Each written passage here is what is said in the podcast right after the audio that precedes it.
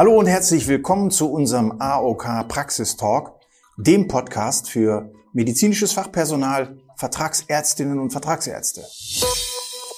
Heute wollen wir uns über Arzneimittelverordnung im Allgemeinen unterhalten. Häufig gibt es ja Fragen zu ganz grundlegenden Dingen, wie zum Beispiel, darf ich das Medikament XY auf Kassenrezept überhaupt verordnen? Oder welche Gesetze bieten Orientierung? Wo sollen wir nachschauen?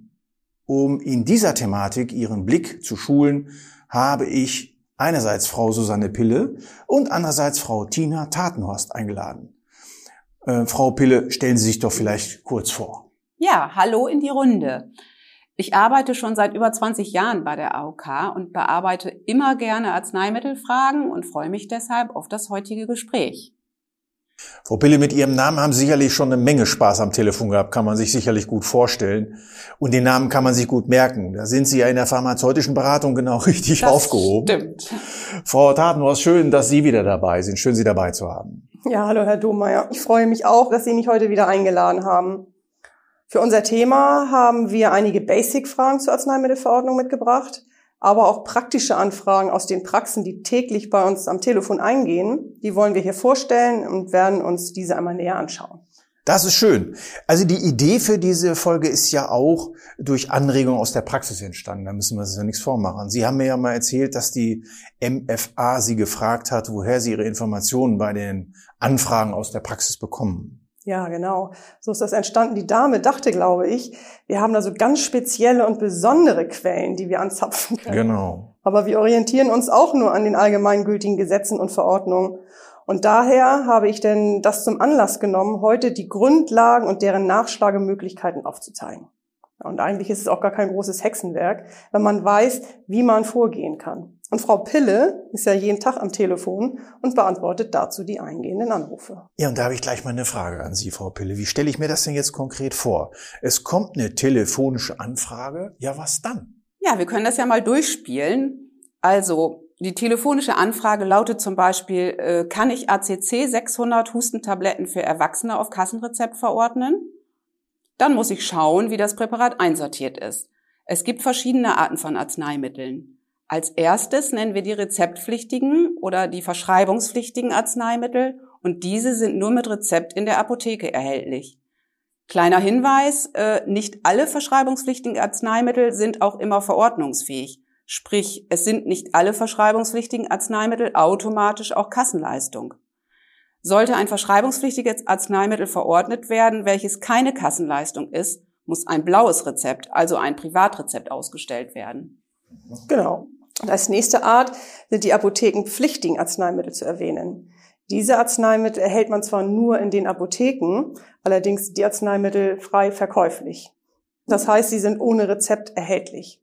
Und diese sogenannten OTC, auch Over-the-Counter-Präparate, sind für Kinder bis zwölf Jahren und auch für Jugendliche mit Entwicklungsstörungen bis zum vollendeten 18. Lebensjahr Kassenleistung. Allerdings für Erwachsene sind diese nicht auf Kassenrezept zu verordnen. Aber wie immer gibt's auch hier Ausnahmen und diese Ausnahmen findet man in der Arzneimittelrichtlinie Anlage 1. Denn wenn die Arzneimittel bei der Behandlung schwerwiegender Erkrankung als Therapiestandard gelten, sind diese dort aufgelistet. Hier sind zum Beispiel Ausnahmen wie Abführmittel zu nennen oder auch ein Wirkstoff, die Acetylsalicylsäure. Ähm, allerdings ist das nur in bestimmt eingegrenzten medizinischen Anwendungsgebieten dann verordnungsfähig. Bleiben wir bei dem Beispiel. Laut Arzneimittelrichtlinie Anlage 1 ist die Acetylsalicylsäure bis 300 Milligramm pro Dosiseinheit, zum Beispiel als Thrombozytenaggregationshemmer bei koronarer Herzkrankheit oder auch in der Nachsorge von Herzinfarkt und Schlaganfall oder nach arteriellen Eingriffen verordnungsfähig. Das heißt, die Arzneimittelrichtlinie Anlage 1 legt genau fest, bei welchen Indikationen diese apothekenpflichtigen Arzneimittel auch für Erwachsene verordnungsfähig sind. Ja, und ich erinnere das äh, zu der Arzneimittelrichtlinie, da hatten wir schon in der ersten Episode gesprochen. Wenn man also da gerne Näheres erfahren möchte, dann kann man sich das gerne nochmal anhören. Ja, das stimmt. Außerdem gibt es aber ja noch die Medizinprodukte und Medizinprodukte sind per se nicht verordnungsfähig. Allerdings regelt der Gesetzgeber in der Arzneimittelrichtlinie Anlage 5 die verordnungsfähigen Ausnahmen dazu. Die tatsächlich namentlich gelisteten Medizinprodukte können aktuell immer dort auf den Seiten des gemeinsamen Bundesausschusses eingesehen werden. Ähm, zum Beispiel kann man hier nennen Läusemittel, künstliche Tränen oder auch Abführmittel wie Klysmen. Ja, und mir fällt gerade noch ein, wonach häufig gefragt wird, das sind die Spüllösungen, die man auch hier findet. Eigentlich ist es also ganz einfach. Falls Sie bestimmte Präparate nicht in der Liste finden, sind sie auch nicht mit der Kasse abrechenbar. Die Liste ist abschließend und die Präparate werden dort zeitlich begrenzt aufgenommen. Also im Zweifel immer aktuell nachschauen. Mhm. Kommen wir nochmal zu den weiteren Arten von Arzneimitteln, die meist nicht verordnungsfähig sind. Es gibt die nicht apothekenpflichtigen Präparate. Die sind in Drogeriemärkten zu bekommen. Die sind ausnahmslos nicht verordnungsfähig. Ebenso Nahrungsergänzungsmittel und auch Lebensmittel die keine Zusatzbezeichnung Diätetikum nach 31 SGB V besitzen, sind nicht verordnungsfähig und auch Kosmetika können wir hier noch nennen, die stellen keine Kassenleistung dar. An diese Regelung müssen sich alle Kassen halten. Versicherte fragen häufig mal nach, ob es eine andere Kasse denn bezahlen würde. Aber da diese Regelungen vom Gesetzgeber festgelegt sind, sind diese auch für alle bindend. Da gibt es keine Unterschiede. Ja, Frau Tatnorst, das war jetzt erstmal ein Überblick über die unterschiedlichen Arten von Arzneimitteln. Gehen wir nochmal genauer auf die einzelnen Unterschiede ein. Frau Pille, wollen wir nochmal zurück auf die Frage mit diesem ACC 600? Oh ja, sehr gerne. Gute Idee. Also die Ausgangssituation war ja die Anfrage zur Verordnungsfähigkeit von ACC 600. Hierzu gibt es die Besonderheit, dass die Tabletten sowohl als apothekenpflichtige und auch als verschreibungspflichtige Arzneimittel auf dem Markt sind. Daher wäre es in jedem Fall unwirtschaftlich, diese Tabletten zulasten der Krankenkasse zu verordnen. Denn hier gilt das Wirtschaftlichkeitsgebot, welches im Sozialgesetzbuch festgehalten ist. Ist das Therapieziel, nämlich auf auch mit der apothekenpflichtig erhältlichen Menge zu erreichen, soll auf einem grünen Rezept verordnet werden. Und außerdem hat der Gesetzgeber im Paragraph 34 SGB V festgelegt, bei welchen Anwendungsgebieten verschreibungspflichtige Arzneimittel für Versicherte ausgeschlossen sind. In dem Gesetz steht, und das nenne ich jetzt mal wörtlich, Arzneimittel zur Anwendung bei Erkältungskrankheiten und grippalen Infekten, einschließlich der bei diesen Krankheiten anzuwendenden Schnupfenmittel, Schmerzmittel, hustendämpfenden und hustenlösenden Mittel. Nach diesem Gesetz dürfen also keine Hustenlöser, wie hier das ACC, bei Erkältungen als äh, Kassenleistung verordnet werden. Auch sind zum Beispiel Codeintropfen als hustendämpfendes Mittel nicht verordnungsfähig. Ja, und dann gibt's noch weitere Punkte in dem Gesetz. Ähm, es gibt dort weitere Anwendungsgebiete, nämlich Mund- und Rachentherapeutika, ausgenommen allerdings bei Pilzinfektionen, die Abführmittel mit Ausnahmen in der Arzneimittelrichtlinie und die Arzneimittel gegen Reisekrankheit. Der Paragraph 34 des SGB V sagt auch aus, dass Arzneimittel, die zur Verbesserung der Lebensqualität dienen, nicht als Kassenleistung verordnet werden dürfen. Diese Arzneimittel werden als äh, sogenannte Lifestyle-Arzneimittel bezeichnet. Beispiele hierfür wären Arzneimittel zur Behandlung der erektilen Dysfunktion, Steigerung der Potenz, zur Raucherentwöhnung, zur Abmagerung oder zur Zügelung des Appetits oder auch zur Verbesserung des Haarwuchses. Näheres regelt ebenso die Anlage 2 der Arzneimittelrichtlinien. Dort ist genau aufgeführt, welche Arzneimittel ausgeschlossen sind. Kurz ein kleiner Zwischenhinweis. Das waren jetzt ja viele Gesetzestexte. Diese sind, finden Sie wie immer gewohnt bei unseren Show Notes zu diesem Podcast. Dahinter legen wir die Verlinkungen, sodass sie dann direkt zu den Internetseiten weitergeleitet werden. Und noch abschließend äh, zur Arzneimittelrichtlinie möchte ich auf die Anlage 3 hinweisen. Die Anlage 3 der Arzneimittelrichtlinien listet weitere Verordnungseinschränkungen verschreibungspflichtiger Arzneimittel auf. Im Punkt 32 werden dort beispielsweise die Hypnotika und Sedativa erwähnt, nach denen übrigens sehr häufig gefragt wird nach Z-Substanzen zum Beispiel, die nur zur Kurzzeittherapie bis zu vier Wochen maximal verordnet werden dürfen. Ja, genau. Also hier haben wir jetzt ja die Richtlinien besprochen und die Richtlinien gehören zu einem Gesetz, das durch diese Richtlinien näher erklärt wird. Das heißt, diese Richtlinien sind verpflichtend einzuhalten. Als Gegensatz sind hier zum Beispiel die Leitlinien zu erwähnen, die einen Behandlungsleitfaden der Fachgesellschaften darstellen. Diese sind, dienen einer reinen Empfehlung zur Therapie. Und gut zu wissen ist auch, wir als Krankenkassen sind per Gesetz dazu verpflichtet, auf die Wirtschaftlichkeit des Verordnens zu prüfen. Es gibt unterschiedliche Prüfungen für Ärzte. Zum einen prüfen wir auf einen sogenannten Einzelregress oder auch sonstiger Schaden. Hier werden die Verordnungen auf zum Beispiel die Arzneimittelrichtlinienverstöße von uns Krankenkassen geprüft. Ebenso prüfen wir Verstöße gegen rote Handbriefe. Das sind die Arzneimittelwarnungen oder auch das Nicht-Einhalten von Höchstdosen. Als Beispiel kann ich hier nennen das Pregabalin. Oder werden nicht genehmigte Verordnungen für Off-Label-Use oder Cannabis ähm, ausgestellt, müssen das die Krankenkassen prüfen. Zu den Prüfthemen gehören auch falsch bestellte Sprechstundenbedarfe und gegebenenfalls erfolgt eine Zahlungsaufforderung durch die Kassen. Im Gegensatz dazu steht der Volumenregress, da man als Arzt oder Ärztin generell zu teuer verordnet hat. Hier wird jede Fachgruppe untereinander mit dem Durchschnitt der anderen Praxen verglichen. In dieser Durchschnittswerteprüfung kommt man ab plus 50 Prozent zur Fach- bzw. Vergleichsgruppe in eine Prüfung. Ein paar Sonderregelungen gibt es hier noch. Falls Sie daran Interesse haben, können wir dies gerne in einer Einzelberatung erläutern. Ja, mir ist gerade noch ein Beispiel eingefallen und zwar jetzt im Winter wird ja häufiger nach Vitamin D-Präparaten gefragt und wann ist Vitamin D eigentlich Kassenleistung? Es gibt hier apothekenpflichtige Präparate in niedriger Dosierung auf dem Markt und es gibt das hochdosierte Vitamin D in 20.000 internationalen Einheiten als verschreibungspflichtiges Arzneimittel. Für die apothekenpflichtigen Arzneimittel schauen wir uns wieder die Arzneimittelrichtlinie, in diesem Fall Anlage 1 Nummer 11 an. Dort steht, dass die Verordnung als Kassenleistung nur möglich ist bei folgenden Erkrankungen und das äh, stelle ich jetzt nochmal ähm, so vor, wie es auch im Text steht.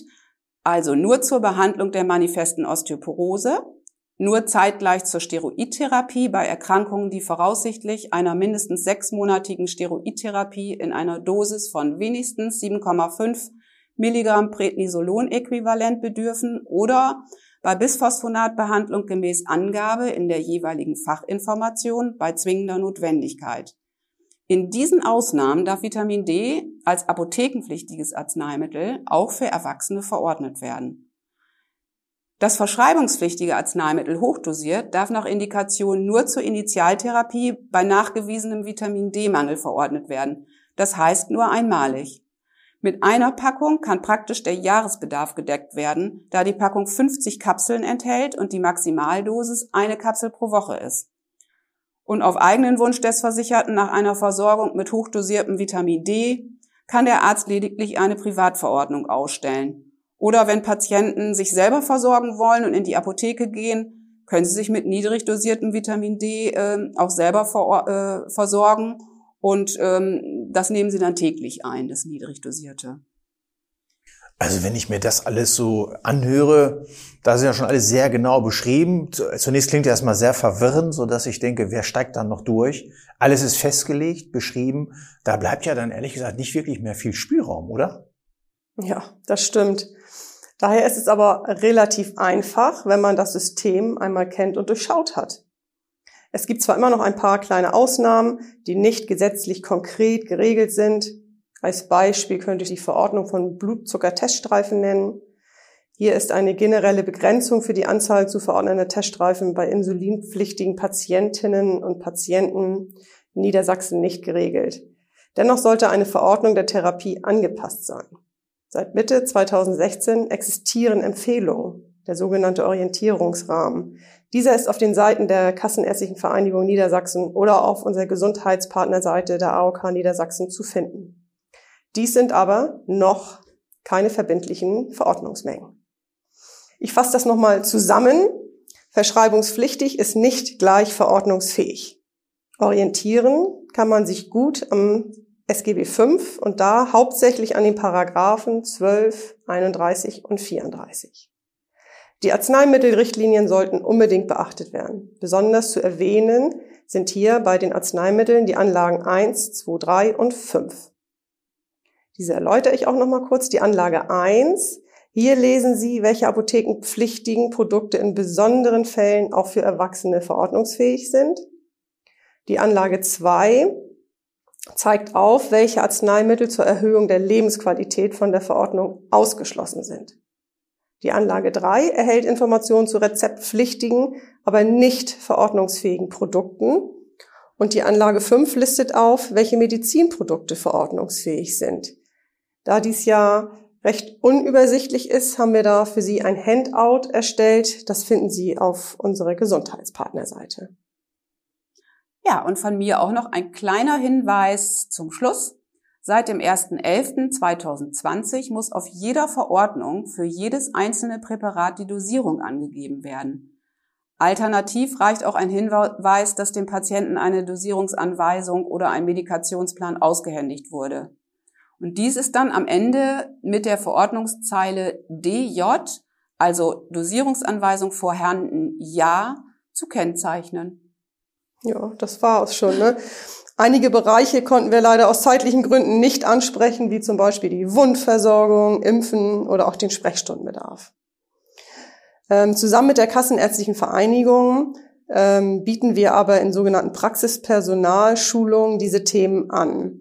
Die Schulungen finden meistens mittwochs nachmittags in einem Zeitraum so zwischen anderthalb und zweieinhalb Stunden als Online- oder Präsenzschulung statt. Wenn Sie Interesse daran haben, können Sie die Termine auf den Seiten der KVN im Mitgliederbereich und der Seminarangebote finden und sich direkt dort auch anmelden. Allerdings ist auch gut zu wissen, diese Themen haben wir alle auch schon als Podcast für Sie zusammengefasst. Und vorhin hatte ich auch noch das Angebot der Einzelberatung erwähnt. Ähm, ebenfalls in Kooperation mit der KVN bieten wir im Arzneimittel, aber auch im Heilmittelbereich persönliche und individuelle Beratung an. Anhand ihrer Verordnung können wir dann speziell äh, ihre Praxisdaten auswerten und in einem persönlichen Gespräch nehmen wir diese Unterlagen und ähm, blicken dann im Fokus auf die Arzneimittelvereinbarung und deren Quoten, aber auch die Pharmakotherapie und die Wirtschaftlichkeit finden Berücksichtigung. Die Zielgruppe hier sind die Ärztinnen und Ärzte. So, jetzt müssen wir, glaube ich, alle erstmal durchatmen. Vielen, vielen Dank. Mir ist klar geworden über diese äh, vielen äh, wichtigen Informationen und interessanten Informationen. Es ist gut, sich vorher gut zu informieren, äh, gerade wenn man langjährig unterwegs ist und Praxiserfahrung hat, aber insbesondere auch, wenn man vielleicht Newcomer ist. Ein herzliches Dankeschön an Sie, liebe Frau Pille, und an Sie, Frau Tatenhorst. Sehr gerne. Ja, gerne. Spaß gemacht. Und bei Fragen dürfen Sie jederzeit anrufen. Und ich glaube, es wird Anrufe geben. Liebe Zuhörerinnen und Zuhörer, die AOK Niedersachsen unterstützt Sie, wenn Sie in dieser Hinsicht weiteren Bedarf haben. Das haben Sie sicherlich gerade ja gehört. Wenn Sie weitere Informationen wünschen oder die Unterstützung der AOK, vielleicht haben Sie auch Fragen, Anregungen und oder Feedback, ja, dann schicken Sie uns einfach eine E-Mail an praxis-talk.nds.aok.de. Wir wünschen Ihnen nun alles Gute und einen erfolgreichen Praxisalltag und wir freuen uns, wenn Sie auch demnächst wieder reinhören. Tschüss und bleiben Sie gesund.